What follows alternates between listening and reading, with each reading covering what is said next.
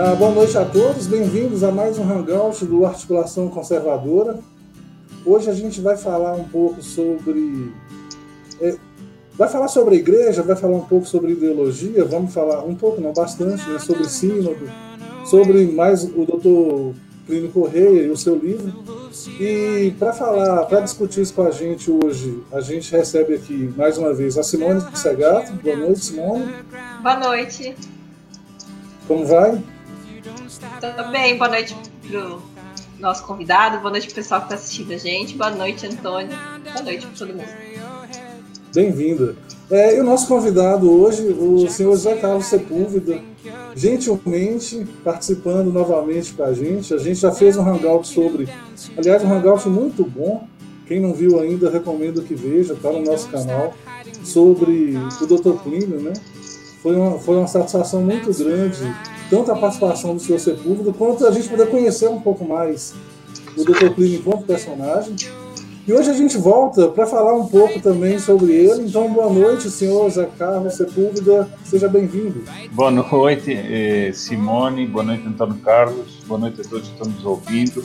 A alegria é toda minha estar aqui, não é?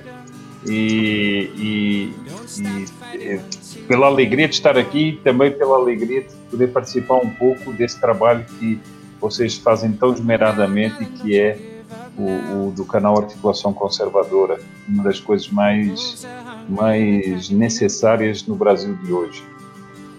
É, seu Sepúlveda, é uma honra receber o senhor novamente aqui. É, a gente vai discutir o livro do Dr. Plínio, tendo em vista né, os últimos acontecimentos relacionados à igreja, principalmente o sínodo. O livro, fica uma dica também para quem não leu ainda, né, um dos livros, o, o que a gente vai falar hoje, se chama Tribalismo Indígena, Ideal Comum no Missionário pra, para o Brasil no século XXI. É um livro excelente, assim, e uma das primeiras coisas que, uma das primeiras impressões que eu tive, eu até comentei com a Simone, foi a mesma impressão dela também, assim, como que o livro é atual, né? Parece, foi escrito em 1979, mas parece que o Dr. Plínio escreveu esse ano. Né? É uma das características dele, assim. Então, assim, é um livro que vale a pena ser lido, é um livro relativamente curto, uma linguagem super é, tranquila. Ele está dividido em três capítulos, a gente vai falar um pouquinho sobre esses capítulos aqui. O capítulo 1, um, ele é quase que é, meio que uma introdução, né? Onde o Dr. Plínio fala sobre conceito de missão, traz alguns conceitos importantes, né? que eu queria que o, o senhor Sepúlveda explicasse um pouco, um pouco para a gente. É, primeiro, o que seria o conceito de missão, o que seria o missionário, para a gente entrar num conceito talvez um pouco mais complexo, que é o, o conceito do que é o paganismo e qual a diferença entre o paganismo e o neopaganismo de hoje. Mas vamos começar lá pela missão. O que, que seria missão? Qual que seria a, a, o significado do missionário? Enfim. Ô, Antônio Carlos e Simone, eu, eu vou fazer aqui, é, antes de entrarmos nesse assunto, eu acho, é, eu acho que era interessante é, analisar uma coisa com que o Dr. Plínio começa o livro, que é uma história, é, que, primeiro, isso era muito a forma de pensamento do. Plínio, digamos. Ele era uma pessoa é, muito é, rígida, é, rígida não é a palavra, muito precisa no seu pensamento, muito exata no seu pensamento, muito exigente no seu pensamento, mas ao mesmo tempo era uma pessoa de uma riqueza de observação tremenda. E ele não se atinha a muitos parâmetros acadêmicos, não é? Então você vê que ele vai expor todo, toda a problemática do livro numa história que ele vai criar, que é uma espécie de um conto.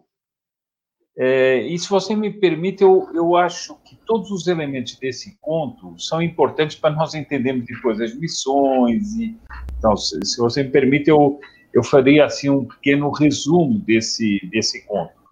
Vejam que ele começa, o conto é, é um conto é, de, uma, de um turista e de um, uma pessoa que está de férias, ou seja, um pouco é, um pouco a pessoa, o qualquer um, o homem da rua, que vai para suas férias, está despreocupado, é, uma, uma pessoa bem característica da civilização atual, dos nossos dias, e também numa atitude de relaxamento, né?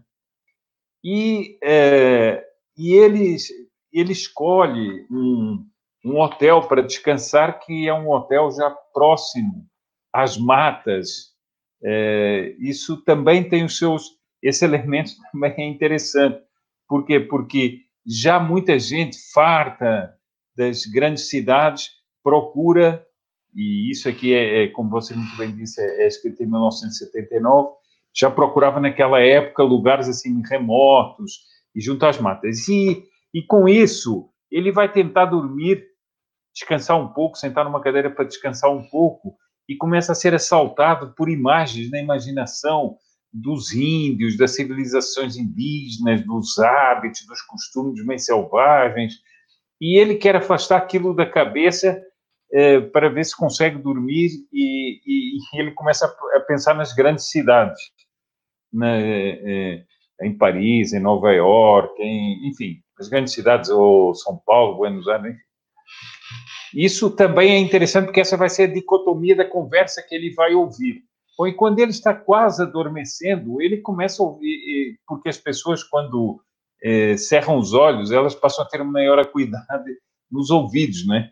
E, como disse alguém que eu conheço, uh, ouvir é um ato involuntário, né? A pessoa está ali e começa a ouvir a conversa. E ele começa a ouvir dois homens conversando e se pondo o problema, mas qual é o, o mundo futuro, como é que vai ser? Vai ser baseado na civilização que nós temos hoje em dia, das grandes cidades, etc., ou vai ser um, um, um, um mundo baseado nas, eh, nas tábuas dos índios? E ele acha aquela pergunta muito estranha e, e começa a ouvir a conversa e acha aquilo muito estranho. Bom, e as pessoas que vão conversando, um deles vai como que dando lições ao outro e dizendo o seguinte: não, o futuro está nas tábuas, porque é, é preciso é preciso é, é, é, preciso que o homem se desapegue de todos os seus bens, do seu egoísmo. É preciso que o homem tá, está criando uma civilização muito é, consumista, ele se desapegue de tudo isso. E nós só temos conflitos no mundo e tal mas os índios não têm nada disso. Os índios vivem tranquilos. Bom, essa realidade não é, é uma realidade meio fantasiada, né? Pelo tal personagem que depois no relato do Plínio vem se descobrir que que é um missionário católico que está ali de bermuda, chinelo, eh, tentando convencer o outro de que e o outro vai ficando impressionado com as coisas que ele vai afirmando. Bom, e é, a um determinado momento o interlocutor do missionário diz o seguinte: ah, mas isso aí é comunismo que vocês querem. E ele diz o seguinte: não, não, veja bem, o comunismo já está uma coisa ultrapassada. Nós queremos um outro, um transcomunismo, aquilo que o comunismo queria. Então aí está o eixo do livro, está nesse conto. E aí Dr. Plínio interrompe o conto e diz o seguinte: se o leitor, depois de ler os documentos que estão aqui, tá, tá, tá, tá, é, é, encontrará é, a explicação deste conto. E ele diz o seguinte: prepare-se para ler coisas que você nunca imaginou. Prepare-se para ler é, coisas provindas de missionários, sejam eles bispos, padres, etc., que você nunca imaginou. E a essência do livro depois é essa. Perfeito, é isso mesmo. Aí ele, ele começa o primeiro capítulo falando exatamente sobre a, a questão do missionário. Né? O primeiro capítulo se chama A Concepção Católica Tradicional das Missões, que vai fazer um uhum. contraponto com a concepção progressista no capítulo 2. Né? E aí ele começa a definir o que é a missão da igreja né? e o que, o que, o que seria o missionário. Não é isso? Exatamente. Porque essa também Uh, uh, nós antes estávamos aqui conversando um pouco e a Simone estava dizendo uma coisa que é verdade. Hoje muitas pessoas têm conceitos ou, ou, uh, ou entendem o sentido das palavras de uma maneira um pouco defeituosa, porque elas não se aprofundaram. E o Dr. Plínio, uma das coisas que eu gostava muito na, na, no pensamento do Dr. Plínio, não é só no pensamento, é é, por exemplo, quando ele fazia uma palestra, ele gostava de explicar as coisas com clareza, para a pessoa poder eh, raciocinar e entender bem. E então é o seguinte, se ele vai falar dos neomissionários, ele vai falar antes o que, o que, que era a missão, o que, era, o que, que eram os missionários na Igreja Católica. Porque há muita gente que, enfim, já perdeu essa noção, é, apesar de dizer católico, de conhecer missionários, ele já não conhece bem isso. Então ele vai definir, e eu acho, Antônio Carlos, que essa, esse capítulo é, não é apenas importante do ponto de vista de definir o conceito, mas é importante para nós entendermos a revolução que os tais neomissionários querem fazer. Para nós percebermos como há uma inversão completa do ensinamento da igreja. Bom, ele diz isso, eu, eu acho que era isso que você estava me perguntando, eu vou, vou aqui é, resumir um pouco esse capítulo. Ele diz o seguinte: que o vocábulo latino missio, enviar, é o que está na raiz de missionário. E o missionário é o enviado de Jesus Cristo junto aos povos não católicos. Assim foi em todas as épocas da história, não só junto aos índios, mas junto a, a todos os povos que não eram católicos. A, a, os, a, igreja ia mandando os seus missionários atendendo ao mandato de nosso Jesus Cristo e de ensinar a todos os povos e batizar-os em nome do Pai, do Filho e do Espírito Santo. Então, a igreja sempre teve missionários, há grandes santos na história da igreja que foram missionários, por exemplo, junto aos vikings, junto a, a tantos povos, junto aos, uh, aos povos bárbaros da Europa, uh, junto, enfim, a, igreja se fez, a história da igreja se faz de grandes missionários, de grandes santos, né? grandes santos que foram missionários e foram ensinar a verdade de nosso Jesus Cristo. E quando eh, o, é, a América é descoberta, há também o desejo, e isso está até na, na carta de Pero Vaz de Caminha, né, que o melhor que o rei podia fazer era mandar os missionários para aqui para ensinarem esta gente o, o, a verdade do nosso Senhor Jesus Cristo. E é, é, só, eu faço aqui só um parênteses para tirar já algumas coisas que a gente ouve por aí, mas uh, o relato do Pero Vaz de Caminha do encontro dos índios com, com os portugueses é um relato muito eh, muito bonito e muito interessante, porque aquilo é uma espécie de prenúncio do que será o Brasil, que será o encontro das raças, e não apenas a miscigenação, que depois vai ter um papel importantíssimo, porque vários caciques pedem para os portugueses aceitarem casar com as filhas deles, para eles aceitarem a religião católica.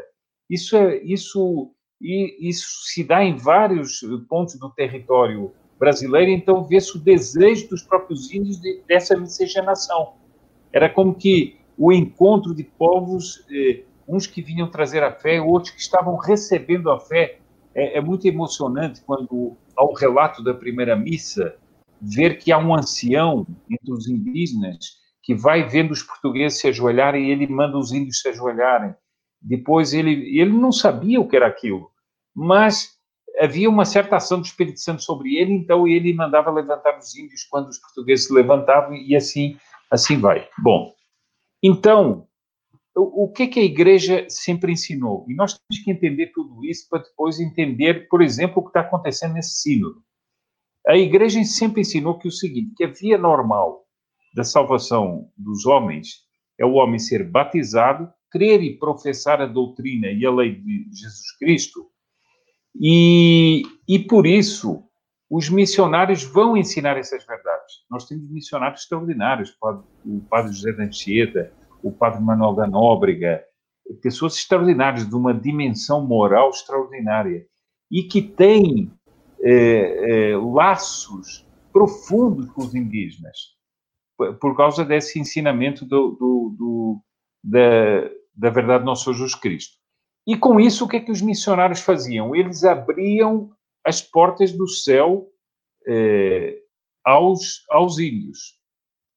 Bom, agora entra, entra aqui um ponto importantíssimo, que muitos católicos é, nesse, eu volto, a, volto às palavras da Simone, nessa, nesse eh, apagamento dos conceitos, da, da, própria noção da Igreja Católica, muitas pessoas não pensam nisso. Elas acham o seguinte: o missionário vem, ensina a religião católica, ensina os costumes católicos, ensina a rezar e pronto.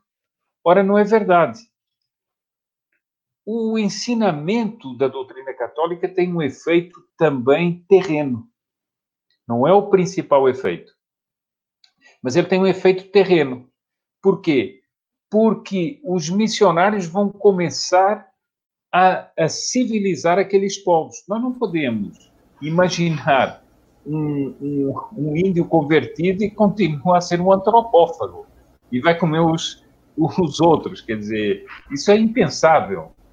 É, então, depois outra coisa, ele, para ensinar os mandamentos, por exemplo, vai ensinar o senso da propriedade, porque os mandamentos da lei de Deus há dois mandamentos que consagram a propriedade. Ele não pode desejar os bens alheios.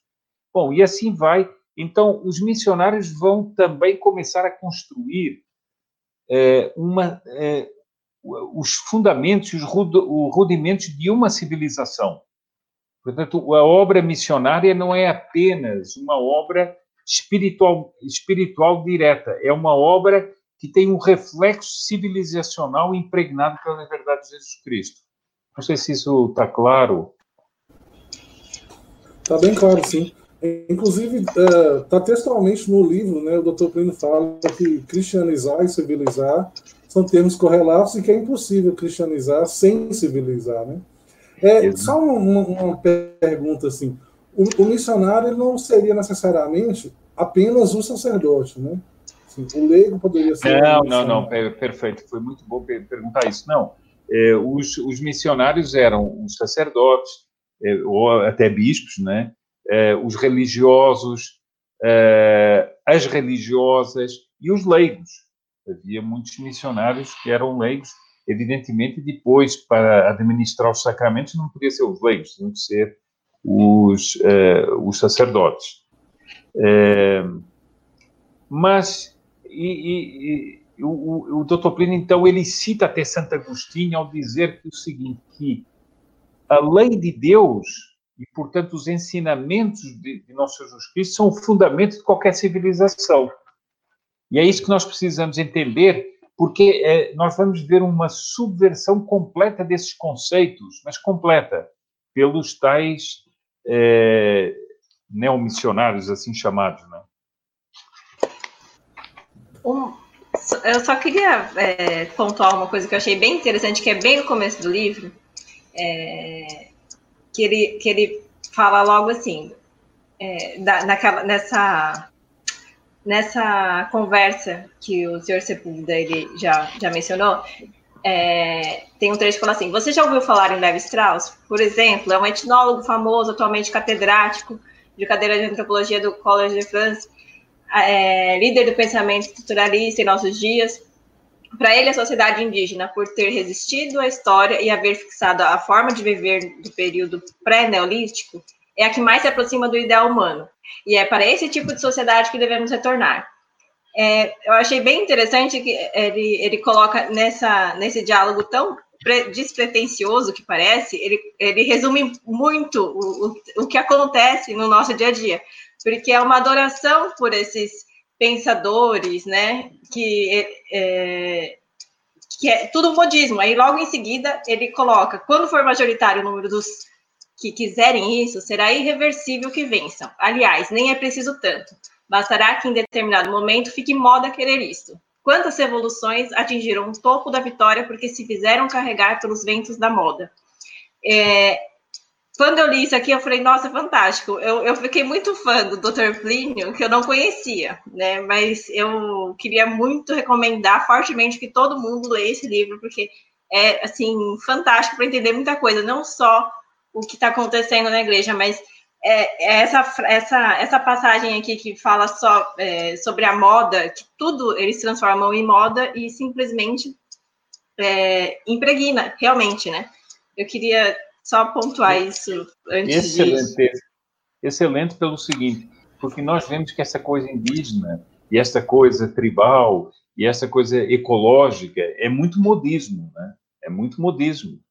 É, e isso foi muito bom você ressaltar esse ponto, porque na realidade as revoluções elas têm esse aspecto que é conseguir envolver a pessoa por causa da moda, né?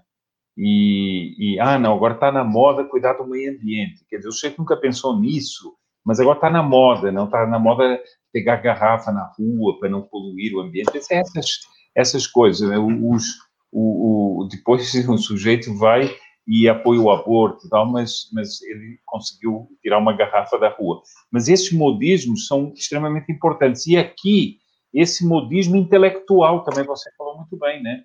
Porque nós, o que nós vemos mais nas universidades e tudo é um modismo intelectual. Não, mas agora. E, e quando a pessoa se volta para você e diz assim: nossa, mas em pleno século XXI você pensa assim. Isso é o auge da moda, né? o que é que tem? Eu, no, no século XXI, estou tentando pensar como pensa, como houve há séculos os homens pensam, né? Mas, enfim. Agora, eu queria acrescentar aqui um ponto super importante. É o seguinte, como o efeito, e o doutor Plínio trata desse assunto, como o efeito da evangelização é o progresso civilizacional, ou, ou seja, a cristianização leva a um progresso civilizacional os índios iam crescendo e progredindo do modo civilizacional, o que é que o que é que o que é que o, o, o missionário fazia? Ele tirava o índio de uma estagnação, porque o índio estava há séculos fazendo as mesmas coisas, pescando peixe, comendo carne, pegando umas frutas, umas coisas e pronto. E não há uma qual é o progresso? Ele vive numa estagnação. Ora, isso é muito importante porque os neomissionários vão dizer que a estagnação é o ideal humano. Ora, não pode ser o ideal humano, né? mas é o que eles vão dizer. Então, eh, o Dr. Plínio diz o seguinte: progredir reta e eh, no, eh, sempre no reto e livre exercício da sua atividade intelectual e física. Esse é o princípio do progresso. É você progredir na reta e livre exercício da atividade intelectual e física. É preciso, claro, ser reto e livre, porque você não pode dizer o seguinte, que uma pessoa no campo de concentração está progredindo, porque o sujeito está lá construindo uma coisa ou aquilo não é progresso nenhum, aquilo não é um exercício livre dele, ele está sendo obrigado por outro. Agora, também a pessoa pode fazer progressos, como nós vemos certos progressos modernos que são abomináveis, né? São técnicas eh, que são avanços tecnológicos, mas que não são retos, e vão contra o, o direito natural e outras coisas. Bom, então esse esse esse problema é um é um é um é um problema muito importante porque essa era ação missionária. O, o que é que o que é que o Padre Anchieta e outros jesuítas vão fazer? eles vão codificar a língua dos índios. Quer dizer, eles vão por é, estruturar a, a, língua dos índios para que ela depois pudesse ser ensinada. Depois os índios vão aprender latim, vão aprender isso, isso são fatos históricos.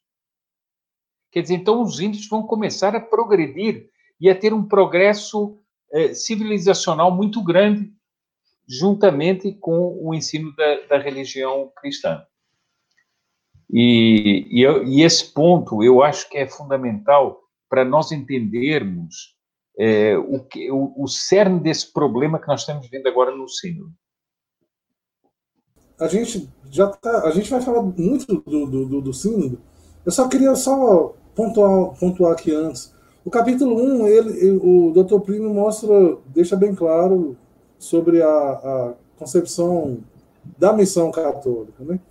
E no capítulo 2 ele fala sobre essa concepção progressista da missão, que aí ele começa a falar dos neomissionários e do, do neopaganismo. Né? O Caspar é um inscrito aqui no, no, nosso, no nosso canal e ele sempre faz algumas perguntas interessantes.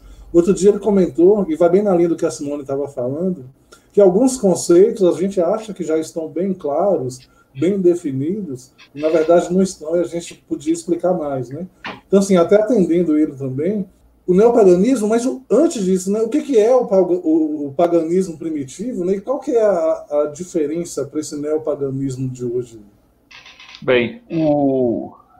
eu, eu primeiro também queria cumprimentar, assim, porque aqui é, apareceram várias mensagens de pessoas que estão assistindo, então eu, eu queria cumprimentar todos aqueles que mandaram mensagens e, e, e, continuo é, agora respondendo a sua pergunta. A, a sua pergunta é muito interessante, porque o, o seguinte, o, os povos pagãos eram os povos que não tinham as, a, a verdade a verdade revelada.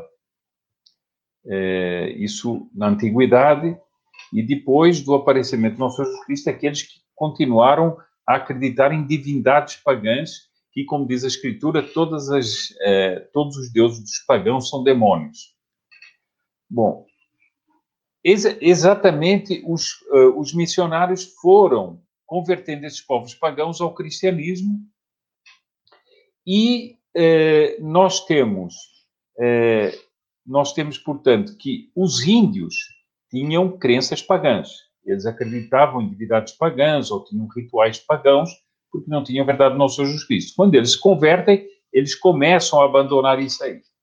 Agora, o doutor Plínio, ele depois usa um conceito é, sobre a, a, atual revolução, que ele trata num outro livro, que é a Revolução e Contra-Revolução, esse processo histórico de abandono da cristandade, e que nós estaríamos num, num momento extremo com essa revolução indigenista, desse abandono da, da da, da cristandade, o que é que é aí o neopaganismo, como ele define sempre?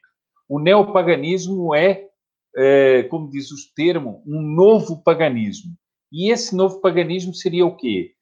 Seria aquele mundo católico que ou mundo impregnado pelas verdades cristãs que começa ou que passa a abandonar as verdades do evangelho e começa a voltar-se para muitas coisas do paganismo, é, trabalhadas de uma outra maneira, é, apresentadas de outra maneira, mas começa a ter os hábitos e costumes do neopaganismo. E esse neopaganismo vai se manifestar, depois nós vamos ver isso no, no, no segundo capítulo, né? vai se manifestar nessas crenças dos missionários que acham que as práticas e os costumes da, dos índios, práticas e costumes pagãos, já são, é, são perfeitas. Alguém que até, é, um, já não me lembro, um autor que os compara aos anjos, porque eles já estariam numa, numa sociedade perfeita. Ora, isso, isso é isso que o Dr. Plínio vai chamando de neopaganismo. Nós temos uma civilização atual, por exemplo, uma civilização que consagra o aborto. Isso é uma prática neopagã, ou seja, é um sacrifício humano, que era característico dos povos pagãos. E, e por ideologias consagra é, o, o aborto. Então, isso é uma prática neopagã. O desfazimento da família, a negação da propriedade são práticas e costumes e crenças e ideologias neopagãs. O Dr. Plínio falou muito do neopaganismo durante a guerra, eh, das duas ideologias que se defrontavam, que era o comunismo e o nazismo. E, o, e ele insistia muito que o nazismo tinha essa característica neopagã porque ele se mascarava, às vezes, de, de, de certos valores cristãos, mas era uma máscara para uma, uma crença e uma ideologia profundamente neopagã. Já entrando no assunto do capítulo 2, e aproveitando que o senhor está falando do neopaganismo, isso tem alguma relação com o que o Dr. Plínio chama de neocomunismo? Olha, o neocomunismo eh, seria eh, o neocomunismo seria o transcomunismo. Ou seja, os ideólogos do comunismo, eles falaram muito da ditadura do proletariado, da, da opressão, enfim, do domínio do Estado sobre o indivíduo, mas depois eles diziam o seguinte: haveria uma fase posterior, que é a implosão do Estado e a criação de grupúsculos que viveriam mais ou menos em sistema tribal. Uh, esses grupúsculos seriam autogestionários, como, como dizem os teóricos do comunismo. E esse seria o neocomunismo, é o chamado neocomunismo, neossocialismo, etc., que tem muito a ver com as correntes autogestionárias que apareceram na Europa e, e, e, e se, se, manifestam hoje em dia. Evidentemente, esse, essa, esse neocomunismo teve muitas dificuldades em se, em, em se manifestar, porque o comunismo não se chegou a implantar inteiramente em muitos países, entende? Então, essa transição não foi clara. Mas o que essa gente que fala de ecologia pensa é exatamente nesse é, eles usam a ecologia como uma espécie de paravento para a ideologia neocomunista. Perfeito. É, olha só, lá no capítulo 1 ele explica, isso explicou também para a gente, explica bem a, a, concepção da missão católica, né? evangelizar, catequizar. E qual que seria, então, o objetivo, a meta dessa, dessa desse, desses neomissionários, né? dessa concepção progressista de missão. Ele fala aqui que seria instaurar uma nova ordem global. O objetivo seria esse? Seria. Eu, eu acho que é interessante, eh, Antônio Carlos, eh, eh, antes do Dr. Plínio terminar o primeiro capítulo, e é o que, é o que faz a passagem do primeiro para o segundo, ele levanta um problema muito interessante nós estamos dizendo, e ele mesmo diz, que a civilização moderna tem muito de neopagão, portanto, tem muita coisa de não recomendável. Então, põe-se um problema. Ah, mas vocês querem fazer, eh, querem eh, fazer eh, apostolado, querem ir, ir, ir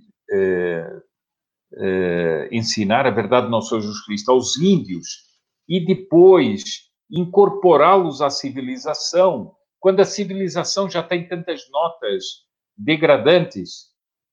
E o Dr. Plínio diz o seguinte: isso, isso é um, um pouco um sofisma. Porque, na realidade, a civilização moderna ocidental já tem muitos desses elementos, mas ela ainda tem fermentos de cristianismo muito fortes. E, portanto, é, não se pode. É, é, não se pode, pura e simplesmente, em nome disso, não querer ensinar os índios.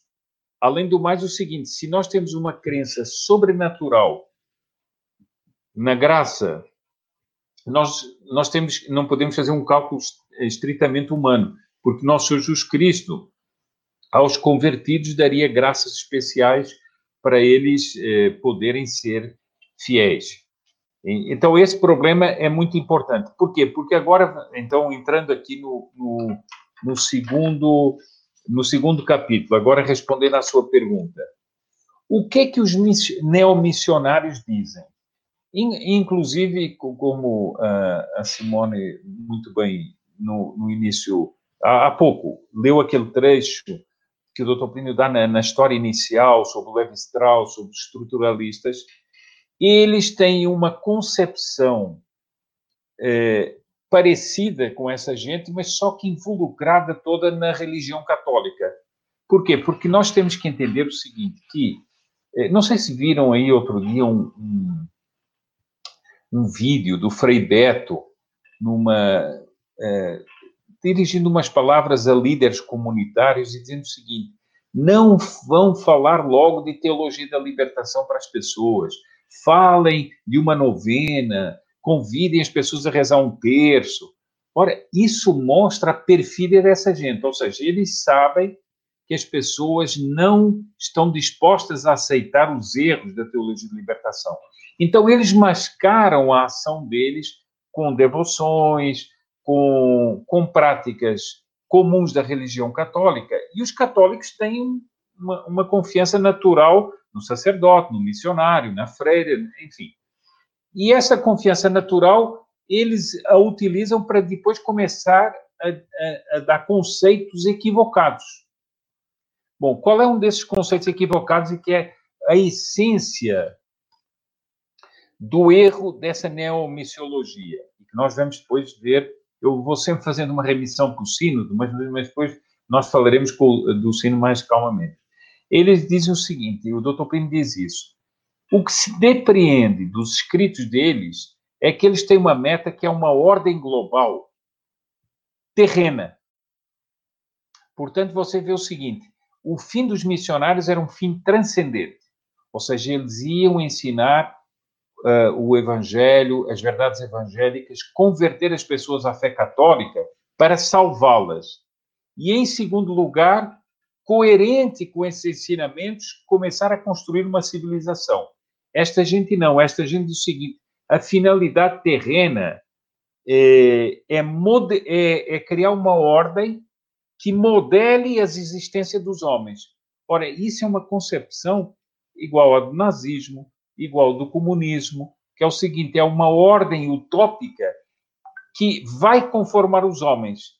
Ora, a Igreja Católica diz exatamente o contrário. O Evangelho modela as almas e esses homens depois vão construir uma ordem terrena de acordo com o Evangelho. Vocês percebem a diferença muito grande. Sim, é, sobre, sobre isso eu tinha, eu tinha separado também um, um, trecho do livro que eu achei interessante, que ele fala do agitador comunista, e ele fala que esse, ele seria um missionário do, Satã, né? Aí ele fala, uhum. quanto dói dizê-lo, como, como poderá quem quer que seja garantir que, utilizando a infiltração ideológica em meios católicos, o comunismo não aproveite para a infiltração esquerdista entre os índios, bispos, padres ou religiosos, cuja simpatia e cooperação tenha conquistado? E fala, em consequência, por todas as razões, convém que vá ao índio o bom missionário, até para prevenir contra o missionário comunista. É, eu, eu, eu, até, eu até separei esse trecho aqui, que é justamente o que o senhor está falando. É muito bom esse trecho, porque é exatamente. É, é, é, é, muito, é muito bom pelo seguinte, porque isso mostra o, o drama você leva a Igreja Católica, as pessoas confiam na Igreja Católica e ali se infiltram as pessoas que vão difundir os erros que outros não conseguem difundir. Bem, é, o, que é que, o que é que essa gente diz? Que essa ordem terrena que eles querem construir é o próprio reino de Deus. Ora, Nosso Senhor diz: o meu reino não é deste mundo. E, portanto, é uma, é uma verdade eterna, etc. Eles não. Eles dizem que essa nova ordem que eles querem construir é uh, a essência do Evangelho. Bom, aqui vem o ponto. E o que é que eles dizem, eles que são neomissionários, o que é que eles dizem? Essa ordem já foi atingida pelos índios, que vivem na estagnação, que não têm propriedade, que, não, que têm promiscuidade, que, eh, que não passam daquilo. Aquilo é a essência do Evangelho. Isso é uma negação total do que é, que é o Evangelho, né? Mas aquilo é a essência do Evangelho. Portanto, não somos nós que temos que ensinar nada a eles, são eles que nos têm que ensinar a nós. Ou seja, nós, os civilizados, seríamos os infiéis que teríamos que ser eh, eh, convertidos pelos fiéis que são os índios. Não sei se isso está claro com todas as suas práticas, com todos os seus horrores. Essa é a essência da neomissiologia. Depois do Dr. Plínio, eu, eu, mas acho que o Antônio Carlos quer dizer alguma coisa. Não, eu só queria comentar que isso, de certa forma, está tão, tá tão próximo ali das ideias da, da teologia da libertação, que é aquela coisa também de tirar o, o transcendente, né, transformar em imanente, trazer aquele reino de Deus que, que é, para uma coisa mais é, palpável para as pessoas, como o próprio doutor Plínio diz, o reino de Deus na Terra. Está tão próximo essas coisas, né? É, o problema é o seguinte, é que é, o, o, digamos assim, é uma coisa, é, é, algo extremamente sutil, porque a pessoa dizer o seguinte, ah, uma ordem que reflita os princípios do Evangelho é uma coisa extraordinária, mas eles dizem que o reino de Deus é uma coisa imanente, ou seja, não há algo transcendente, seria o existir do homem, a evolução humana seria o próprio reino de Deus. Ora, isso, isso é uma negação de um Deus transcendente e de um reinado de nosso Senhor Jesus Cristo sobre as almas, etc. Seria tudo imanente. Eh, os homens já seriam os próprios profetas dessa nova ordem por tudo que eles fizessem. Qualquer coisa que eles fizessem seriam os profetas. Exceto, evidentemente, que agora, é, porque essas construções utópicas têm os seus inimigos. E qual é, e aqui eu, eu acho que esse ponto é um ponto que muita gente tem falado do sínodo, mas, mas pouca gente tem falado desse aspecto que eu acho fundamental e que o doutor Plínio põe como inicial, e nós vamos ver por que é, que é o inicial. Quem é que é o inimigo dessa tal ordem que eles querem construir? O proprietário. Porque o proprietário seria o símbolo do egoísmo. Vejam que os ecologistas dizem exatamente isso. Quem são os grandes inimigos do meio ambiente? Os proprietários, porque eles são egoístas. É, o que é que dizem os comunistas? É, os, o proprietário é e a propriedade é o roubo. É, agora, por que que é, para esses neomissionários a questão da propriedade do proprietário atacar o proprietário e a propriedade é tão importante? Porque ele seria um egoísta, um mantenedor e fruidor de um privilégio injusto que é a propriedade e, portanto, ele seria o adversário capital da ordem futura. Ou seja, o egoísmo. E nós vamos ver o seguinte: este conceito de egoísmo não é o mesmo conceito do egoísmo católico. Porque, evidentemente, a pessoa pode ter um defeito moral de egoísmo. Isso é uma coisa. Mas isso não se confunde com o próprio ser humano. Ora, os progressistas confundem o egoísmo com o ser humano. E por isso o ser humano precisa ser aniquilado. Ele não pode ter desejos, ele não pode ter vontades, ele não pode ter nada. Tem que ser dominado. Tem que ser dominado, ele tem que ser é, instruída, vá para aqui, vá para ali, não faça tal coisa, não faça tal outra. Por quê? Porque todo o anseio que o homem tem de progredir seria egoístico. Ora, isso é contrário do ensinamento católico, em que nosso Senhor vai ensinar aos homens a crescer espiritualmente, materialmente e tudo mais.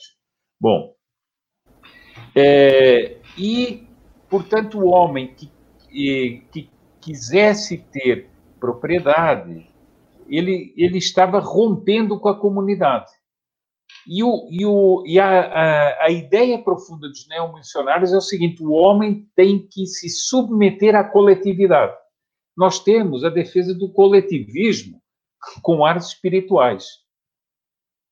O velho coletivismo comunista, etc., com áreas espirituais. Ora, o ser humano, é, é, o, o, o, que, o que eles dizem é o seguinte: que os índios, portanto, são um exemplo, porque eles não têm esse egoísmo, eles não têm propriedade, eles não têm desejo de hierarquia, eles não têm desigualdades, eles não têm alienações o que é o contrário da ordem natural que Deus colocou entre os seres humanos, entre, entre todos os seres, né? O, o San está falando uma coisa interessante. A gente tocou um pouco nesse assunto no hangout que a gente fez com o professor César, que estava mostrando o livro dele, né? Da direita moderna à direita tradicional. E, em determinado momento, é, aproxima muito do que você está falando, porque ele faz um resgate lá, desde as ideias de Ortega y Gasset até o Oakeshott, quando fala do homem, do homem massa, que é certo, de certa forma é, é a antítese do, do individualismo, né? Que é um pouco que o, o Dr. Plínio ele fala nesse capítulo 2 aqui, porque haveria necessidade de desmantelar a sociedade atual, que, como você falou, é egoísta, mas ele fala também injusta e individualista. Esse individualismo, de certa forma, ele vai começar lá no século XV, XVI, e o Oakeshott depois fala que esse excesso de individualismo, por um lado, acaba levando, por outro lado, ao coletivismo, né? Ao, ao chamado homem-massa, que é um pouco que, o que o senhor está falando e que o doutor Plínio falou aí, aí nesse capítulo também. Agora, Ele fala é... da padronização né, das pessoas, que elas acabam é, completamente absorvidas e é, sem personalidade, né? Eu, sem, seria sem personalidade. O que é. Que Aí, é sim, elas conseguem ser dirigidas pela coletividade e se tornam, na verdade, é, muito enfraquecidas quanto indivíduos, né? Homem, homem massa, né? É, porque, e, e, você lembra muito bem, e isso é o ideal da tribo, em que o sujeito não tem desejos próprios, ah, eu agora vou fazer tal coisa. Não. Você vai fazer o que a comunidade aqui é, mandar. Isso é a aniquilação do ser humano. Agora, essa questão do individualismo pode dar um certo problema pelo seguinte: existe, existe, é, existe a concepção católica existe a concepção do individualismo, que é uma coisa errada, errônea, né? em, que, em que o, o, o ser humano é considerado uma espécie de átomo sem ligação nenhuma com a sociedade humana. E o, o que isso não é verdade, porque o, o Deus nos criou é, seres sociáveis. Mas o Dr. Pini diz o seguinte: o homem é, tem uma tendência para, é, para, para o egoísmo que pode se tornar um defeito moral. Assim, vou explicar, é, vou explicar, tentar explicar de uma maneira assim mais simples. Por exemplo, o homem tem necessidade de comer. Entretanto, há um vício chamado gula.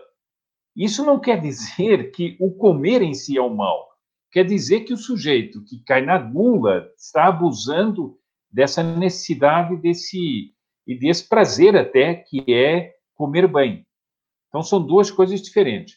Agora, doutor Plínio, eu até vou ler aqui o um trechinho, ele diz o seguinte: o uso que o homem faz da sua inteligência, da sua vontade e da sua sensibilidade para prover ao próprio bem individual, em conformidade com a lei de Deus e a ordem natural, não é condenável, mas é virtuoso. Então, isso, ora, os neomissionários chamam a tudo isso egoísmo, e não é. Isto seria o são egoísmo, digamos assim. Isto é individualidade. A cada, um, a cada um de nós, Deus nos deu o quê? Deu-nos inteligência, deu-nos vontade e deu-nos sensibilidade. A cada um de nós três aqui, nós temos essas três coisas. Nós, estu eh, nós eh, estudamos, nos aplicamos no que quisermos, nós trabalhamos ou, ou, usamos a nossa vontade para fazer coisas que, que, nós, que nos parecem bem e a sensibilidade, com tudo, todas esses, tudo isso nos é dado para, segundo a ordem natural e a lei de Deus, ser usado retamente é um corolário do fato de o homem ser inteligente e dotado de vontade. Vejam que essas correntes neomissionárias querem, no fundo, rebaixar o homem. E rebaixar o homem e, na medida do possível, tirar-lhe, apagar-lhe a própria vontade. E, na medida do possível, apagar-lhe a própria inteligência. Pergunto o seguinte: onde estão os grandes tratados dos indígenas? Onde estão os grandes pensamentos filosóficos dos indígenas? Desses que eles dão como modelo, dessas tribos mais primitivas que eles dão como modelo. Onde é que estão? Não existem. Não existem por quê? Porque eles rebaixaram a sua inteligência e estagnaram a sua inteligência no mínimo. Eu, eu levanto aqui um, um, uma questão que relembra aqui uma questão, né? Que eh, na época das missões havia indígenas tão primitivos que não falavam, só emitiam sons. Ou seja, eles, eh, e isso levou alguns teólogos a questionarem se eles teriam alma ou não. E depois, consultas feitas em Roma e em outros lugares, os teólogos disseram que eles tinham alma e por eles, a pergunta era para ver se eles podiam ser batizados ou não. Portanto, de tal maneira eles tinham renunciado a própria inteligência, a faculdade de inteligência, e vejam que é o que essa gente neotribal, esses neomissionários querem reduzir o homem. Bom, é, portanto, é um corolário do fato do homem ser inteligente e dotado de vontade, com um fim transcendente e, portanto, dono de si mesmo. Esse é o ponto principal. O homem é dono de si mesmo. Deus nos fez donos de nós mesmos. É, é claro que, diz o Dr. Plínio, o homem tem deveres para com o próximo, para com a família, para com a pátria. Mas ele, fundamentalmente, segundo a doutrina católica, vive para si e para Deus. Ele não pode ser, por causa do, por exemplo, é, do bem comum, ele não pode ser obrigado a uma coisa que vai contra si e contra o destino eterno que ele tem na relação com Deus. Isso, então, isso é, este ponto é muito importante pelo seguinte, porque é nisto que vai se exercer a neomissiologia. Então, todas essas coisas que está se falando, estão se falando agora, à luz dessa doutrina, tem todo sentido. É, é, aí tem uma parte do, do livro que ele, que ele responde a pergunta: índios são comunistas? Aí eu queria que o senhor falasse um pouquinho disso. Eu, eu acho essa, eu acho essa resposta dele muito interessante pelo seguinte. Então quer dizer que os índios são comunistas, né? A primeira pareceria a primeira evidência. Eu disse, olha, isso não tem sentido nenhum. Coitados dos índios, sabe lá o que é que o que é, o sistema de pensamento comunista, não sabem nada. Mas ele diz uma coisa muito interessante. Ele diz o seguinte: que há certos processos humanos que parecem é, uns com os outros. Então, a decadência a que esses civilizados querem levar a civilização, comparada com o primitivismo dos índios, parece a mesma coisa. Ele diz: é como certas coisas da infância e da velhice. Entretanto, a infância e a velhice são duas coisas diferentes. Né? É, há certas atitudes das pessoas idosas que parecem da criança, mas é porque elas já estão chegando, já estão se degradando nas suas faculdades, etc. E não é como uma criança que está ainda, é, é, ainda está crescendo e que tem possibilidade de melhorar. Então ele diz o seguinte: o mais grave é que os civilizados queiram é, ir no caminho do primitivismo. Não sei se, se, se, eu consegui transmitir bem. Sim, eu achei que foi perfeito. Sobre o capítulo 2, você tem mais alguma consideração, senhor Sepulcro? Olha, é, eu, eu leria aqui assim, é, é, eu leria aqui assim só um trechinho em que o doutor Plínio diz o seguinte, é, é, nós, nós vamos sendo formados e vamos sendo habituados a muitas coisas, e não ideologicamente, mas por tendências. Vão-se dizendo coisas, vão-se apresentando propagandas e pessoas, vão-se pondo escrúpulos, por exemplo, as pessoas, ah, nós somos muito consumistas, somos muito isso, aquilo, e isso vai nos empurrando sem querer, tendencialmente, para essas soluções. E ele diz o seguinte: sob a influência de tais tendências e também opiniões, esses missionários eh, formaram uma noção absolutamente surpreendente acerca das condições de vida dos indígenas, marcada, entre outros traços, pela crueldade, pelo mais elementar primitivismo e pela mais melancólica estagnação. O índio pareceu um sábio. Sua organização tribal, uma obra-prima da sabedoria antropológica, em suma, o modelo a ser seguido pelos civilizados do nosso mundo. Esse resumo acho que vai nos ajudar a entender depois o problema do símbolo. E como é que ficam nessa concepção toda de não apropriar-se das coisas, etc. Como é que fica a questão da família? A questão, porque esse é um dos problemas fundamentais, é que a igreja vai ensinar o casamento monogâmico, vai ensinar o amor aos filhos, vai ensinar essas coisas todas. Como é que fica nessa neomissiologia? O ensinamento das relações familiares. É, é uma coisa muito complicada, né? É, você estava falando sobre é, o segundo capítulo, quando fala sobre a questão da propriedade privada, né? É, o capítulo 3, que chama Vozes Missionárias, ele faz umas considerações porque ele pega alguns trechos para provar, para comprovar a questão da, da, dos missionários progressistas, né? Sim. E ele fala uma coisa muito interessante, porque ele fala assim, ele mostra algumas frases, né? Eu separei duas aqui de início. Os índios já vivem as bem-aventuranças, não conhecem a propriedade privada, o lucro e a competição. Os índios vivem uma vida de comunidade, de respeito, sem acumulação. Aí ele mesmo pontua que é engraçado, né? Porque enquanto o homem branco, ele, ele, a propriedade dele individual é mal vista, é condenada, a propriedade do índio, né, que é coletiva, comunitária, ela cabe dentro dos padrões da esquerda, né? Exatamente, exatamente.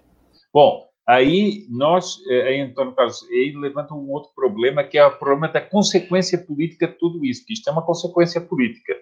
É o seguinte, é, entretanto, esses homens é, estruturalistas e tal foram com pretextos históricos os mais variados, conseguindo as demarcações dos territórios indígenas, que são milhões de quilômetros quadrados, dados a pouquíssimas pessoas, como se eles não fossem brasileiros. Esse é, um, é o primeiro ponto.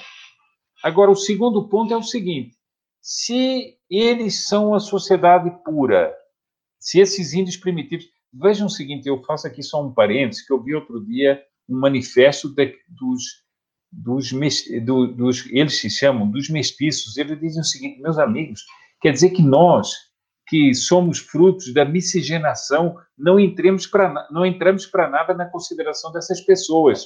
Só existem os brancos e os índios. Parece uma falsidade, porque a maior parte de nós há séculos vem se miscigenando e nós temos famílias e famílias e quantidade de gente. Quer dizer, esses aí desapareceram do mapa.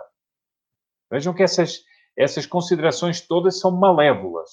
Bom, mas o que é que eles dizem desses, desses indígenas, que seriam os indígenas eh, mais. Eh, eh, seriam os indígenas mais primitivos?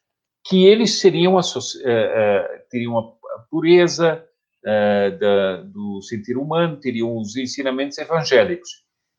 Se o resto do Brasil tem uma civilização que é opressora disso aí, o que é que eles vão pedir? Vão pedir se libertar do Brasil. E vão pedir o que? A autodeterminação desses povos. E é exatamente o que essas correntes neomissionárias vivem pregando. Que eles precisam se libertar e criar comunidades eh, independentes do Brasil, libertar-se da opressão do Brasil e tornar-se é, comunidades independentes. E aí é consequência política grave desse, desse assunto.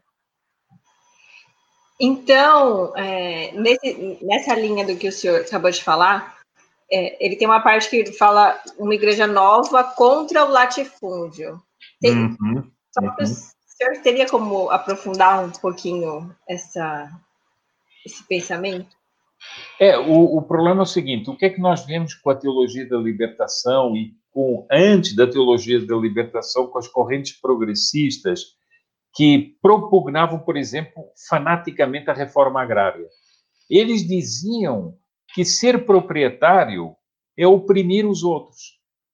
Por quê? Porque a pessoa não só é, é, é, recolhe os seus bens, como ela recolhe mais do que ela tem necessidade, como ela acumula e como ela faz outras pessoas trabalharem para ela obter bens. Ora, isso tudo seria opressor e injusto. Não sei se percebe que isso é um discurso muito parecido com o comunista, né? Mas, bom, mas eles alegariam que tudo isso é contra os ensinamentos de Nosso Jesus Cristo, que Nosso Jesus Cristo, no fundo, nunca quis cercas, nunca quis propriedades, nunca quis nada disso. É o que eles. Por isso é que a igreja nova, como está aí, seria a igreja contra uh, o, o, contra o latifúndio. E nessa, nessa busca, eles usam o índio né, como um instrumento. É, é, o, doutor Plínio, o doutor Plínio diz aqui no livro que as primeiras vítimas são os próprios índios, né? porque, como todas as correntes revolucionárias, eles pegam alguma coisa como instrumento, e depois esse instrumento é a primeira vítima das ideologias revolucionárias. Ora, os índios estão a ser vítimas disso. Por exemplo, aqui no livro até contei isso aqui, eh, mas, por exemplo, quando foram fazer a tal reserva de Roraima, quem foram os grandes prejudicados? Os índios. Inclusive, esse índio é, Makushi, que esteve em Roma, numa sessão promovida pelo Instituto Clínico Correio de Oliveira em Roma, que teve presente o Bertrand, e ele falou, ele disse, nós fomos os mais prejudicados. Por quê? fomos eh, tiraram os, os proprietários para os quais a gente trabalhava, nós trabalhávamos, tudo isso, não nos deixaram, não nos deixam plantar, não nos deixam progredir. Então, os índios são as primeiras vítimas. Há depoimentos aí de índios que começaram a fazer grandes plantações de soja, etc., vieram sobre eles, os multaram, os perseguiram. Aí você vê o seguinte: aí o indígena já deixa de ser indígena. Portanto, o, isso fica claro o seguinte: ele só é indígena se ele estiver reduzido a um primitivismo. E é o que eles querem, né? Porque eles assim, assim, eles conseguem manter toda uma narrativa e impor a vontade deles. Né? Claro. E pouco claro. se importam com os índios, ó. Exatamente. Os índios, como você disse, é uma massa de manobra, né? Infelizmente. Sem Sepúlveda, nesse capítulo 3 aí, em vários momentos, em vários, o, o Dr. Plínio traz várias frases, vários trechos, né, várias declarações do arcebispo de Goiânia da época, do Tomás Baduino, né, presidente do CIMI, que falam sobre que as comunidades indígenas devem ser recebidas como evangelizadoras. Sim. O, o Baduino fala assim que a atividade missionária descobre na cultura indígena valores evangélicos de tal forma que o índio não só é evangelizado, mas também é capaz de nos evangelizar. Isso era o discurso deles em 1979. Né? Hoje, né, o Dom Pedro Ricardo Barreto, o arcebispo de Huancayo, no Peru, ele falou a mesma coisa. Ele falou que os índios vivem o dia, o dia e não fazem planos nem para a próxima semana. Né? Não há diferenças, eu aprendo muito com eles e continuo a aprender. Sua cultura mostrou uma transcendência que para mim era Deus. Então ele suscita que a igreja não deveria evangelizar os índios, mas sim aprender com eles. São os índios que devem nos ensinar tantas coisas. Quer dizer, o sentimento é o mesmo, né? As ideias é o mesmo, é o são mesmo. as mesmas. Não, e veja bem, e, veja bem, e, e, você leu aí, e era Deus, ou seja, o Deus não é um Deus transcendente, é o próprio, é o próprio modo de ser deles seja uma coisa panteísta, né? Uh, que, que, que Deus é aquele próprio modo de ser. E, e, depois outra coisa, veja, eles não se preocupam nem com o dia da manhã. Ou seja, eles querem reduzir a humanidade a, a gente que, que não sabe o que é que vai acontecer no dia da manhã. Então, por exemplo, você prever doenças, prevenir doenças, uh, você eh, eh, construir coisas para o bem de todos isso tudo não interessa. O que interessa é você viver largado, sem pensar em nada. E sem pensar no que vai comer, no que vai não sei quantos, de onde é que vai tirar comida. Bom, e isso são os, aqueles que falam de preservar a natureza, etc. Isso, isso, isso é a, eh, a fórmula para a destruição da natureza, né? Porque um proprietário que cuida da sua propriedade, ele vai cuidar da sua propriedade que é sua e tem que passar para os filhos, etc. Então ele vai cuidar. Agora, se você não sabe o que, é que vai acontecer, não tem plantação, vai destruindo tudo que aparece à sua frente e vai andando à procura de mais para destruir. Né? Eu achei que o discurso do Balduino na década de 70 ele está presente, ele é repetido hoje pelos bispos e arcebispos, principalmente agora na, por ocasião do sínodo, né? que seria um assunto assim que é, eu queria que o senhor comentasse, porque é um assunto muito importante assim. Eu acho que a sua intervenção foi perfeita para dizer o seguinte: as pessoas ficam assim, nossa, mas o que é esse sínodo? O que, que loucura é essa? Como se isso tivesse aparecido do nada. E você está tá agora mostrando o seguinte, que as declarações de, dos anos 70, dos anos até antes, é, é, sobre a neomissiologia são exatamente as mesmas que são desenvolvidas hoje no Sínodo. Ou seja, e aqui é que está, eu não nem recuo dizer, dizer isso, porque até o ministro Marco Aurélio Melo, num voto no Supremo, citou esse livro e disse isso. Esse livro é um livro profético. Foi um voto sobre as demarcações indígenas, etc. Porque o Dr. Plínio diz o, que, diz o quê? Tribalismo indígena ideal comum missionário para o Brasil no século XXI. Ou seja, aquelas correntes, como ele diz, que estavam no fundo das selvas, começando a conscientizar pessoas, a, do, a lançar essa doutrina, elas se preparavam para, no século XXI, quando ganhassem força, criar uma revolução. E vejam que a revolução é comuno-missionária, não é apenas missionária, é comuno-missionária, porque eles desejam um estado de coisas coletivista e primitivista. E não apenas uma questão missionária de religião. Portanto, muitos daqueles que falam só das questões eh, religiosas eh, não estão dando o, o, o, não estão abarcando todo o campo. Agora eu vou lhes uh, dizer aqui uma coisa que eu acho que ficará compreensível para as pessoas que nos estão ouvindo. Eles não estão dizendo que é preciso agora encontrar um sacerdote que sejam dos próprios indígenas e que sejam até os pajés e tudo. Há muita gente que ficou, nossa, que coisa. Mas é a lógica disso aqui. Eles é que têm que nos evangelizar. Eles estão no estado, no estado de perfeição, entre aspas, que eles têm que nos evangelizar, como disse esse bispo aí que você acabou de ler. Então é lógico que os sacerdotes sejam deles. Eu vi nessa semana um vídeo daquela. É, durante o sínodo, de uma representação é, de. Pachamama? É, bem pagã dentro da, dentro, da, dentro da igreja. E aí a gente vê o quanto isso já avançou, né? Porque além de não, não estar combatendo, é, está trazendo dentro da igreja e proliferando. É, eu vi até, foi o Bernardo Kister que, que postou, foi, nossa, gente, é surreal o que eu estou vendo. É surreal. Mas acontece o seguinte: aquilo que é surreal tem uma explicação se nós entendermos esta evolução do pensamento revolucionário e como ele se infiltrou na igreja e criou uma corrente teológica completa. É uma heresia.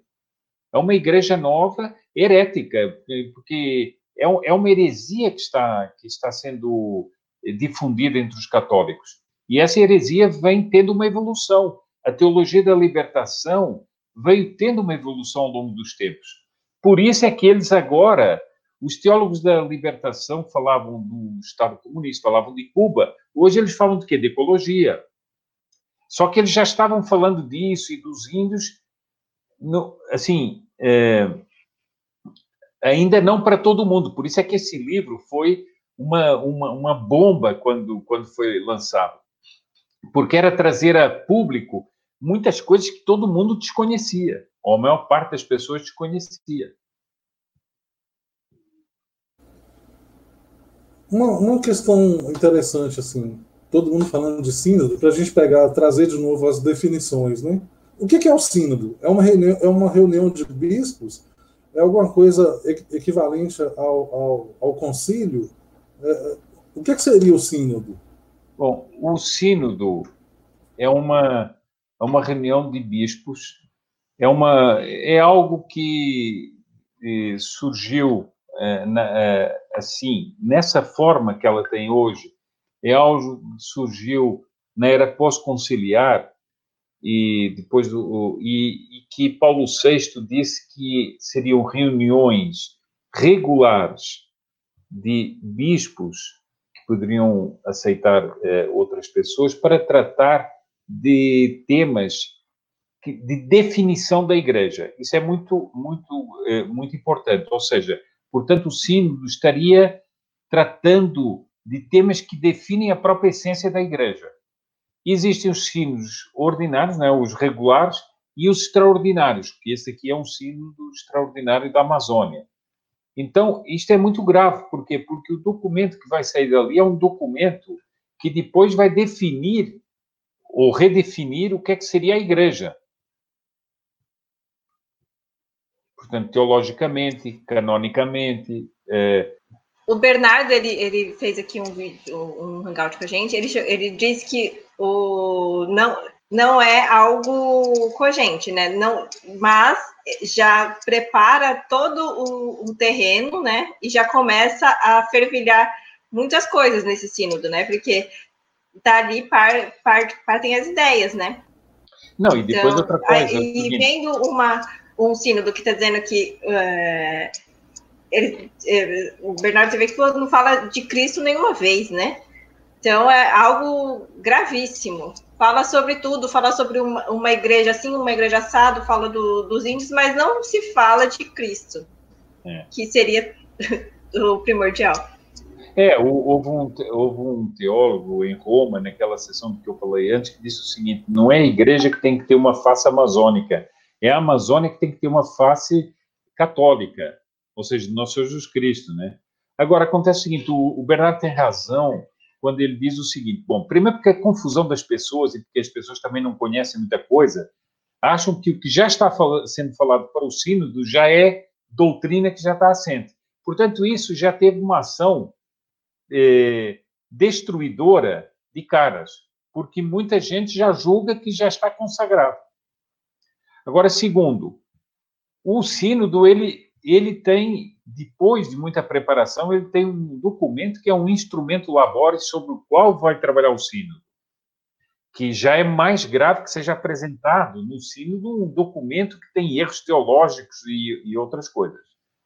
Mas depois, o, o, o, o Papa Francisco vai elaborar sobre o que foi aprovado no sínodo um documento. E esse documento tem força de ensinamento. Portanto, é uma coisa grave. Agora, o que é que vai ser esse documento não se sabe ainda, porque ele não é obrigado a seguir tudo que está no sínodo.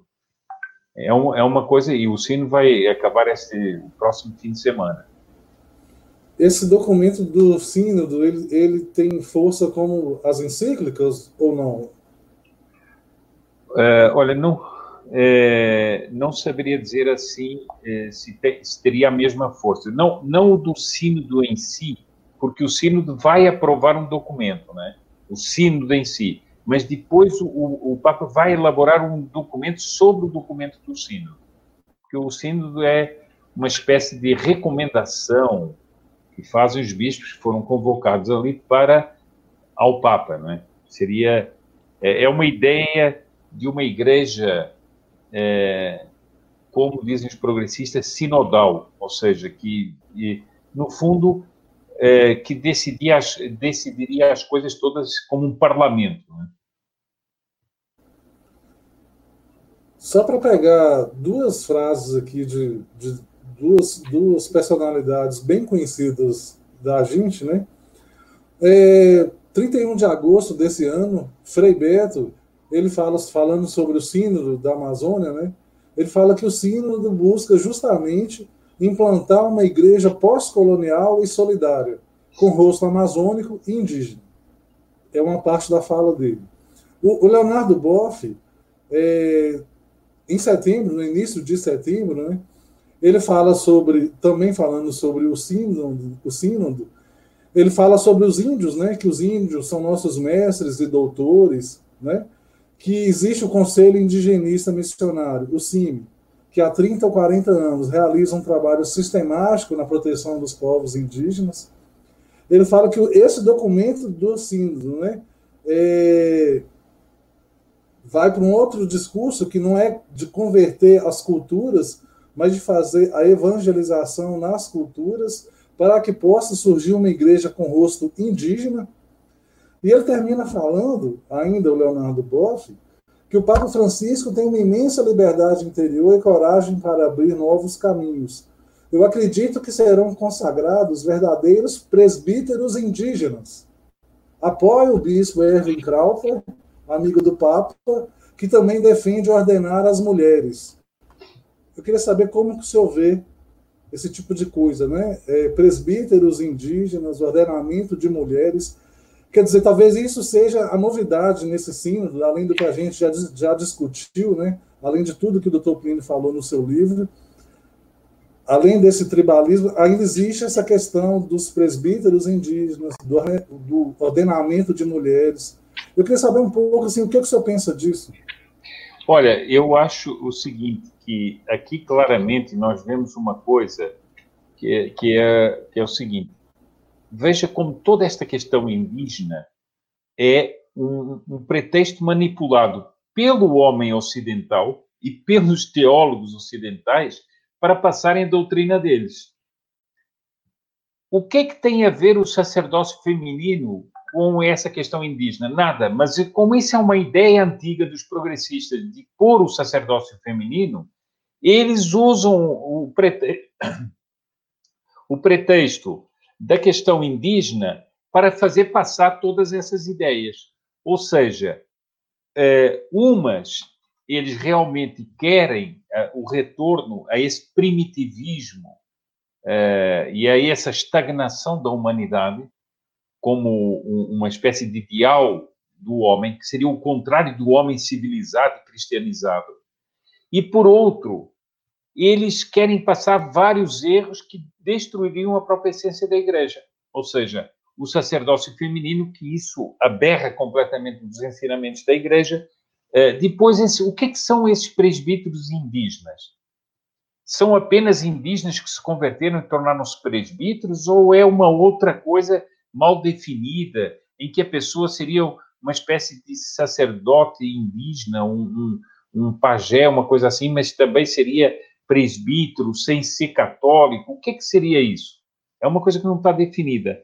Mas nós vemos sempre o seguinte: os índios são o pretexto e o seu estado primitivo é o desejo de homens ocidentais e cristãos que estão num processo de demolição e de autodemolição da civilização e da própria igreja.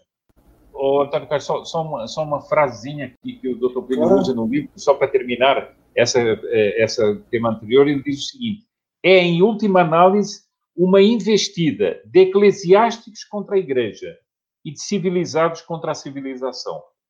Isto define bem o que é, e, e nós podemos dizer que é o que o sínodo está sendo também.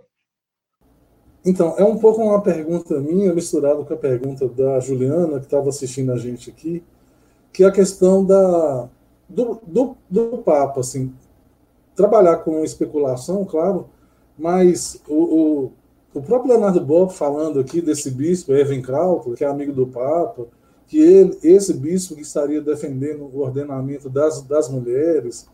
É, como que o senhor vê a posição do Papa? Dizer, ele vai se pronunciar de alguma maneira? É, esses bispos, eles têm como, eles têm o poder de colocar isso nesse documento, isso, é, obviamente, não pode não ser aceito pelo Papa. Como que você acha que o Papa vai se posicionar? Se ele vai falar alguma coisa em relação a isso abertamente, ou se isso vai ficar internamente? O que, que senhor acha? Olha, eu, eu, eu vou dizer uma coisa, assim, é, como católico, hoje está difícil fazer alguma previsão, porque cada dia é uma surpresa nova, Bom, mas ele tem que se pronunciar sobre o que o sino disser. Como é que ele vai se pronunciar? Não sei. Mas nós não podemos fechar os olhos a que esse sínodo, que foi um sínodo extraordinário, teve grande incentivo do Papa. Ou seja, eh, o cardeal Humes, que era o porta-voz do sínodo, que é o, que é o, o relator do sínodo, é, homem muito próximo a Francisco I, escolhido a dedo por Francisco I para isso. Então, o que é que nós vamos ter? Uma das piores coisas que nós poderemos ter é uma indefinição na doutrina, porque a Igreja Católica não pode ser indefinida na sua doutrina. É, o papel de um mestre é definir claramente as coisas. Ora, nós não podemos ficar na indefinição das doutrinas, na indefinição dos princípios. Depois, se nós dissermos o seguinte, não, na Igreja Amazônica, amazônica pode ser assim, mas o quê? Mas a Igreja Amazônica, a Igreja Europeia, isso não é Igreja Católica. A Igreja Católica é a una, Santa Católica Apostólica. Então, é, isso tudo vai gerando um ambiente de confusão, um ambiente de perplexidade, um ambiente de indefinição em que as pessoas não sabem o que foi aprovado ou não foi, o que foi consagrado ou não foi. Depois, como dizia a Simone, as coisas vão acontecendo, acho que repetindo o Bernardo Custas, as coisas vão acontecendo sem terem sido consagradas, mas já vão acontecendo. Isso é o processo que o Papa Paulo VI definiu como autodemolição da igreja. Ele diz isso, ele tem uma locução famosa em que ele diz o seguinte: a igreja passa por um misterioso processo de autodemolição. Sepúlveda, existe agora, assim, uma chamada, além da teologia da libertação, né, eu queria falar um pouquinho sobre ela daqui a pouco, mas hoje estão falando sobre a ecoteologia da libertação. Quer dizer, o que seria essa ecoteologia? Tendo uma relação com, por exemplo, a questão indígena e a questão de querer estabelecer o tal do corredor triplo A, né, lá na Amazônia, o corredor lá Andes, ligando Andes, Amazônia e o Atlântico, seria uma mistura dessa questão da preservação das terras indígenas, né, com a questão ambiental, com a questão da biodiversidade. É isso que seria essa ecoteologia? Olha, eu, eu é, primeiro o seguinte, primeiro os princípios. É, a teologia da libertação trabalha com muitos, digamos assim, parâmetros marxistas. E, e, e sejam marxistas ou não sejam, ela tem como base a ideia dos alienados e desalienados. Então, ela diz o seguinte, que toda, toda a construção da civilização hierárquica, eh, em que há proprietários e isso tudo, ela causa alienados, que são os oprimidos. Bom, e ela agora passa para um outro ponto, que, e essa é a ecoteologia da libertação. Agora, a oprimida seria a Terra seria o planeta. Então, o homem que, segundo o Gênesis, Deus criou a sua imagem e semelhança, e, portanto, é o rei da criação, esse homem, segundo essa teologia, ecoteologia, é o inimigo da criação, é o inimigo do, do planeta. E esse homem é o destruidor porque é egoísta. Então, agora é preciso defender a terra. A terra passa a ser um ente que tem que ser defendido contra o homem. Não sei se isso está claro. Ou seja, a opressão viria sobre a terra. O que é que é preciso fazer que vai na linha do tribalismo?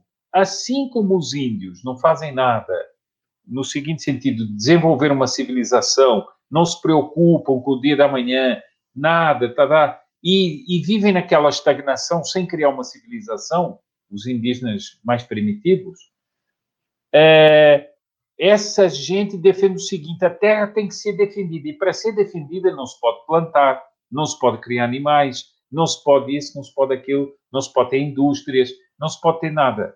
Então é, é o mesmo princípio. É preciso voltar a um primitivismo total. O homem enquanto não voltar a esse primitivismo, ele está destruindo o planeta. O que é uma mentira. É... Bom, e eles falam: o planeta só existe um, não existem dois e tal. É, a igreja, como você falou, está se autodestruindo, né? Eu vou colocar aqui uma pergunta que a Elaine fez mais cedo, que tem a ver com o que tem a ver com o que eu quero falar aqui, que é uma, uma denúncia do Bernardo Kister, que eu achei uma coisa assim muito séria assim. Quando ele fala que o presidente atual do, do CIMI, né, do Conselho Indigenista Missionário, que ele, ele não respondeu nada, ele fugiu da, quando foi perguntado sobre o dinheiro que o CIMI recebe da Fundação Ford, que o CIMI teria recebido mais de 2 milhões de reais da Fundação Ford, que é uma fundação que financia aborto, é uma, é uma fundação que financia ideologia de gênero, é uma fundação que financia é, feminismo e outras pautas progressistas em geral, né? E você falou que a igreja está se autodestruindo. Então, assim, juntando o que eu estou falando com a pergunta da, da, da Elaine, né? Qual que é a saída, qual que é o caminho para a igreja nesse sentido? Olha, eu acho que é uma, eu, eu acho que é uma coisa muito importante que é o seguinte: a igreja é uma instituição divina ela não é uma instituição humana. É, então, o, há homens na igreja, como houve ao longo dos séculos, homens que, dentro da igreja, começam a difundir erros. E, e por isso surgiram santos, surgiram ordens religiosas, surgiram outras coisas, surgiram teólogos, que combatiam esses erros em nome do quê? do ensinamento de nosso Jesus Cristo, dos ensinamentos perenes da igreja. Então, o, no, eh, algumas pessoas às vezes dizem, ah, mas vocês se acham os donos da verdade. Não, não nos achamos os donos da verdade. os o dono da verdade, a Igreja Católica ensina a verdade. E ela sempre ensinou ao longo dos séculos. Então, nós temos como defesa os ensinamentos tradicionais da Igreja, que dizem exatamente o contrário do que essa gente está dizendo. E nós temos autoridade não própria, mas dizer o seguinte: a Igreja, nos seus ensinamentos seculares, condena isso que vocês estão professando. Portanto, vocês estão em desacordo com a Igreja. Não somos nós, vocês não estão em desacordo conosco, não estão em desacordo com a Igreja e com o que a Igreja sempre ensinou. Porque senão é o seguinte, é preciso definir uma coisa. Quem é que tinha razão? O Padre Anchieta, que é um santo, ou esses homens que inventaram essas doutrinas? Alguém tem que ter razão, porque os dois não podem ter razão ao mesmo tempo. Mas é que a gente chegou numa loucura tão grande é, dessa ecoterrorismo, é, toda essa onda de, de forçar que agora eu estava vendo essa semana, agora tem um mercado de, de vegano para cães. Então eles tentam impor todo, tudo que querem, e agora até os animais eles também querem impor uma dieta vegana, que é hum. completamente contra a natureza também do animal. É, é, é, uma, é uma loucura muito grande, sabe? A, querem impor tudo e não, não bastasse com o ser humano, agora eles também querem impor aos animais. E é, é surreal isso, né? É surreal. Eu, é surreal, mas vai na linha do que a gente disse. Ou seja, é a construção de uma ordem que o homem tem que ser moldado a essa ordem imaginada por utópicos. Mas esses utópicos não são utópicos quaisquer. São, é, são os utópicos que, no fundo, o Dr. Plínio diz no livro, os missionários de Satã.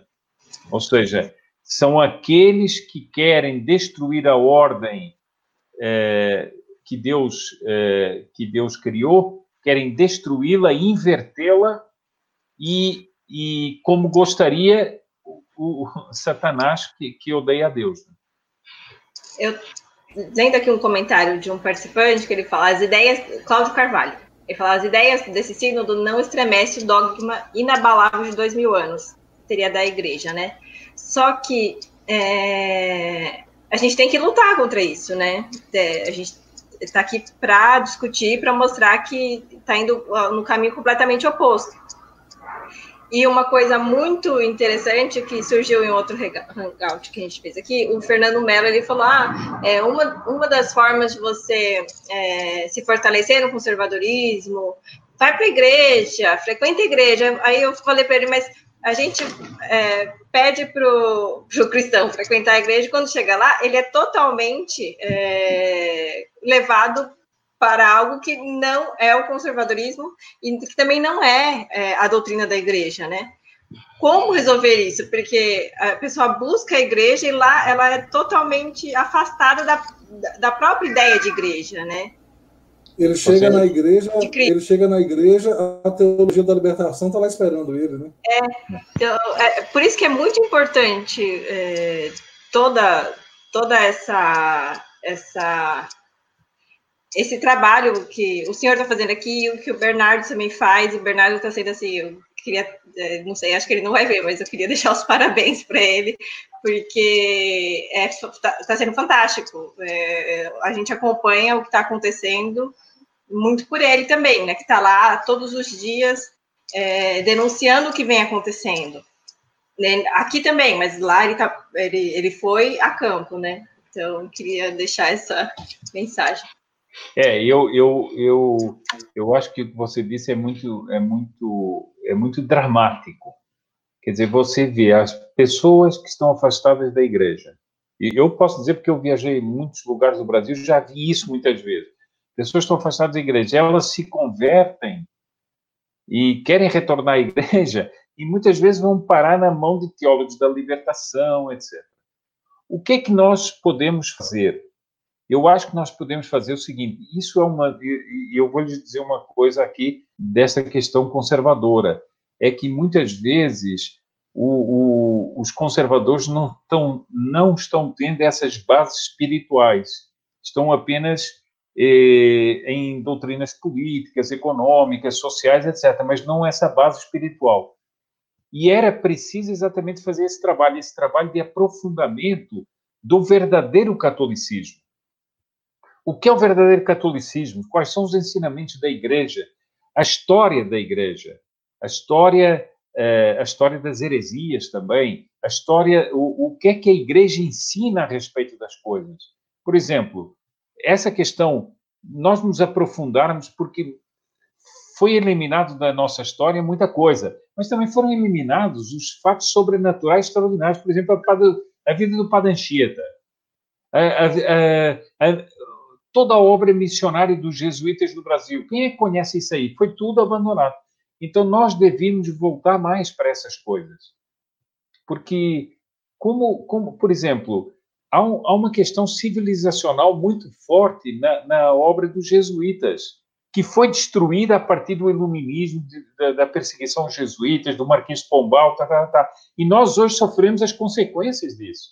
E as pessoas ficam só discutindo coisas assim, muito, às vezes, muito superficiais e não se aprofundam. E essa é uma maneira, a meu ver, Simone, de nós também podermos é, é, aqueles que, que se convertem ou aqueles que se querem aproximar da igreja saber onde procurar, quer dizer, saber é, nós temos que ler, temos que estudar, temos que não só ler e estudar, mas temos que amar o que é que a igreja ensinou, a vida, a vida dos santos, tudo isso. Então isso é uma é uma é, é algo que não está descolado do ideal conservador. O senhor falou uma coisa interessante que, que o Guilherme falou também é, há uns dias, e eu até tuitei. O conservadorismo ele tá, vai muito além da política, né? Ele é um estilo de vida, é um meio de vida, é um modo de vida. E as pessoas elas estão tão aficionadas hoje em dia em só ver a política e a política do dia que às vezes é, fica naquele, naquelas minúcias e elas, elas podem ser importantes, mas a gente tem que fortalecer outra, outra base para que a gente possa levar é, para dentro da política pessoas mais qualificadas e que saibam o que é o conservadorismo, a representatividade real, né? E então é, é, é, era mais ou menos isso que eu queria falar não, não adianta as pessoas acharem que o conservadorismo é política, que não é, né? É, é, vai muito além, tem uma, tem uma parte que a gente, a gente tem uma posição é, política, do, do, espectro político, mas nós é, não podemos ser vistos como é, conserva, o conservadorismo como, um, como apenas política, porque vai muito além. E as bases, com certeza, são importantes, como o senhor destacou. Essa semana aqui, o César escreveu um artigo excelente, assim, fantástico. Quem tiver a oportunidade de, de ler, é, lá para Articulação, eu, eu fiquei, assim, é, bem, bem feliz com o artigo que ele escreveu, porque fala exatamente isso, dos valores é, do conservadorismo. Então, quem tiver a oportunidade, de, de acessar foi o último artigo do César. Eu não vou saber direito, não sei se o Antônio Carlos sabe o nome do artigo, mas se alguém quiser se aprofundar um pouco para conhecer um pouco mais do que é o, o conservadorismo, onde nós estamos aí é, tentando resgatar é, os, os, valores, né? É, é, importante a gente a gente dar essas, essas bases é, para as pessoas, né? Isso Era mesmo. só isso. Não, isso mesmo, isso mesmo, porque eu até estava, outro dia fiz uma, uma palestra em Rio Claro sobre, é, sobre conservadorismo e monarquia e, e, e, e, li algumas coisas do, do Russell Kirk e ele defende isso, ou seja, a essência do conservadorismo é aqueles que defendem uma ordem moral profunda. E como é que, se não houver uma ordem moral, não apenas da sociedade, mas do indivíduo, como é que vai haver conservadorismo? Conservadorismo do quê? Conservar o quê? Seria conservar o quê? Então seria conservar qualquer coisa. Então, nesse sentido, os índios seriam conservadores, quer dizer, ao, ao manterem a antropofagia, quer dizer, isso não é o conservadorismo. O conservadorismo parte de uma ideia de uma de uma ideia civilizacional, né? O artigo que eu falei chama Direita e Esquerda como Categorias Antropológicas. É, uhum. Recomendo muito a leitura para quem quiser ter um, uma base mais, assim, um pouco mais sólida do, do que é o conservadorismo. É bem interessante. Muito, muito legal. O César é, escreveu um artigo fantástico. Eu queria comentar aqui o que o, o Caspar está falando aqui que a ecologia é a terceira onda comunista e os indígenas se encaixam perfeitamente, né? sendo a perfeita junção do ser humano com o meio, o meio ambiente.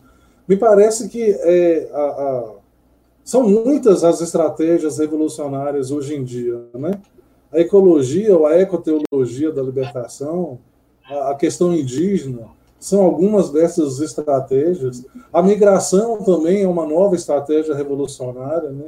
A gente está vendo quem está acompanhando o que está acontecendo lá na Europa, né, França, é, é, Alemanha, Inglaterra, os problemas que estão surgindo em função disso, problemas que não ocorrem, por exemplo, na Polônia, que tem uma, uma posição bem rígida em relação às migrações. Então, assim, me parece que a, as sonaras elas são muitas. Né? É como o, o, o senhor Sepúlveda falou, e o Diego repetiu aqui, né? É, a ideia é realmente é a construção de uma nova ordem a partir dessas estratégias revolucionárias. Então, tudo vira uma estratégia revolucionária. Né? Os bispos é, revolucionários na igreja estão defendendo o, o, a, a, questão dos presbíteros indígenas, a questão da, da, da, da, da, da mulher, né? da inserção da mulher é, na igreja. Então, tudo é uma estratégia revolucionária. Né? E é bem isso que o senhor falou, é a construção de uma nova ordem para que a gente se amolde a ela, né? Olha, eu, eu, eu, é, eu gosto muito. Há uma figura do Apocalipse que é uma besta que tem várias cabeças, né? E, e muitas e, você agora levantou temas que parecem completamente diferentes, né? A imigração na Europa, é, mas na realidade são as várias cabeças que se movimentam independentemente umas das outras, mas o corpo é o mesmo. Portanto, essa besta vai avançando, digamos, com várias ideias e várias estratégias, mas eh, o fim é o mesmo. Essa imigração tem o lado religioso, evidentemente, da destruição do cristianismo, mas tem também o quê? A destruição das sociedades e o convulsionar das sociedades rumo a um mundo de comunidades rumo a um mundo de, de comunitarismos que acabem com as nações, acabem com. Então, na, na realidade, nós vamos vendo um multimovimento que parece que nada tem a ver um com o outro, mas tem. É? Eu lembrei do Cérbero, né? da mitologia grega lá, o cão de três cabeças que guarda a entrada do, do submundo lá. Só que parece que tem mais de três cabeças, o Cérbero atual, né? exatamente, exatamente, parece que sim. Perfeito. Simone, gostaria de comentar mais alguma coisa? Não, eu só queria agradecer mais uma vez o senhor Sepúlveda por ter vindo aqui né, falar para a gente. E cada vez mais eu fico mais encantada com o Dr. Plínio, porque é, é fantástico. Eu, eu lendo o livro, eu, eu falei, nossa, como pode uma pessoa é, ser tão precisa e tão visionária e ter, e ter ideias tão, tão coerentes, assim, e, e muito corajoso também, porque ele chama as pessoas, eu até tuitei isso, ele chama as pessoas para se envolverem com isso realmente, porque as, é, todo mundo acha que isso é besteira, que tem que, tem que deixar para lá, que é, vai tocando a vida. Só que se você for deixando assim, é, eles vão ocupando todos os espaços e aí vão tomando tudo, e aquela coisa vira o modismo, né? E a revolução acontece e você não fez nada para isso é, não acontecer, né?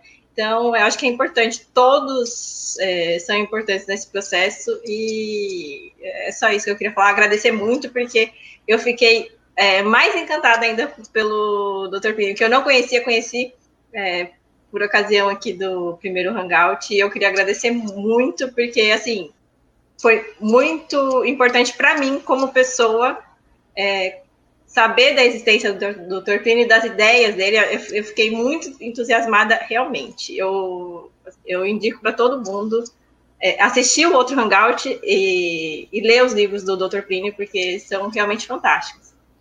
É, o, o Simone, eu, eu, eu faço um complemento. Na realidade, ele era uma pessoa que tinha tudo isso por uma coerência absoluta com a fé católica. E, exatamente. Por isso, essa coerência toda. Veja bem, e isso que ele dizia das pessoas se engajarem em 79, quem diria que essas ideias denunciadas ali estariam no sínodo? Estão, não é? Muitas pessoas, ah, deixa disso, não é? O deixa disso levou-nos a essa situação. E, e, hoje a Amazônia é cobiçada internacionalmente, fala-se dos índios brasileiros e tal, e tudo isso se tornou arte atual. É, então, é, isso que você diz é muito, é muito verdade. Eu até tratei é, num curso que eu fiz é, sobre a vida do Dr. Plínio no Terça Livre, eu tratei disso. O Dr. Plínio não pode ser entendido apenas como um pensador ou como um homem da ação. Ele é essencialmente um católico, um combatente católico, não é? Um militante católico, que é um homem da ação, um homem de pensamento, etc. etc. Eu Peço até licença aqui para ler essa parte, porque eu achei assim muito legal. Ele coloca: leitor, interesse-se, divulgue de todos os modos em torno de si o conhecimento da investida neocomunista.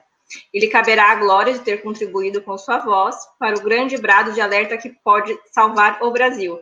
E isso na década, na década de 70, uma época assim, é, se, se hoje as pessoas é, leem isso aqui e vão achar que é uma conspiração, imagine na década de 70. Então, ele é, eu achei assim fantástico e eu queria dividir com todo mundo.